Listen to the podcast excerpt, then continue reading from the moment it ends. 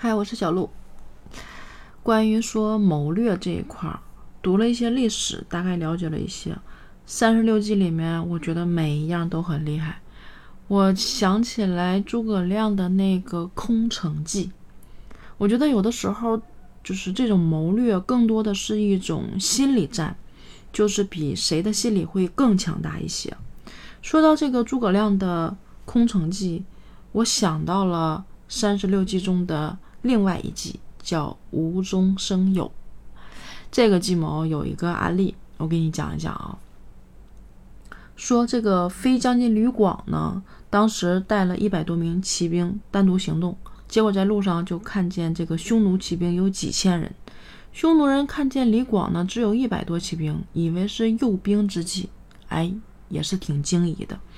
于是呢，就奔到山地，然后摆好了阵势。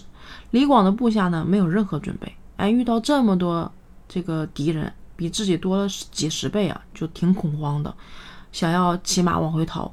李广说：“我们离开自己的大队呢，已经有几十公里了。如果说现在往回逃，匈奴人肯定会追射我们，那我们肯定会被他们全灭了。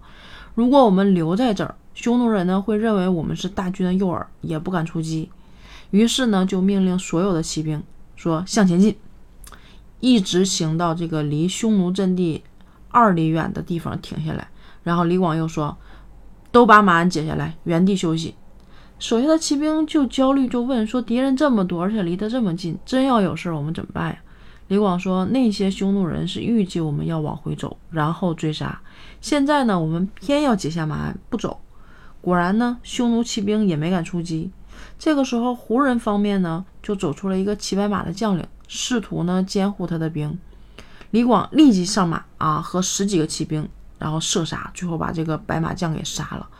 然后回到原处呢，仍然解下马鞍，命令士兵呢纵马而卧。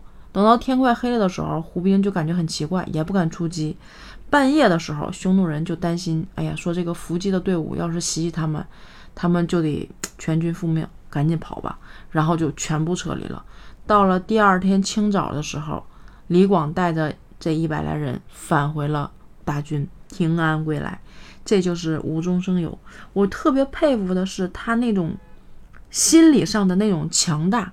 你说害怕吗？肯定害怕。你说虚不虚？也一定虚。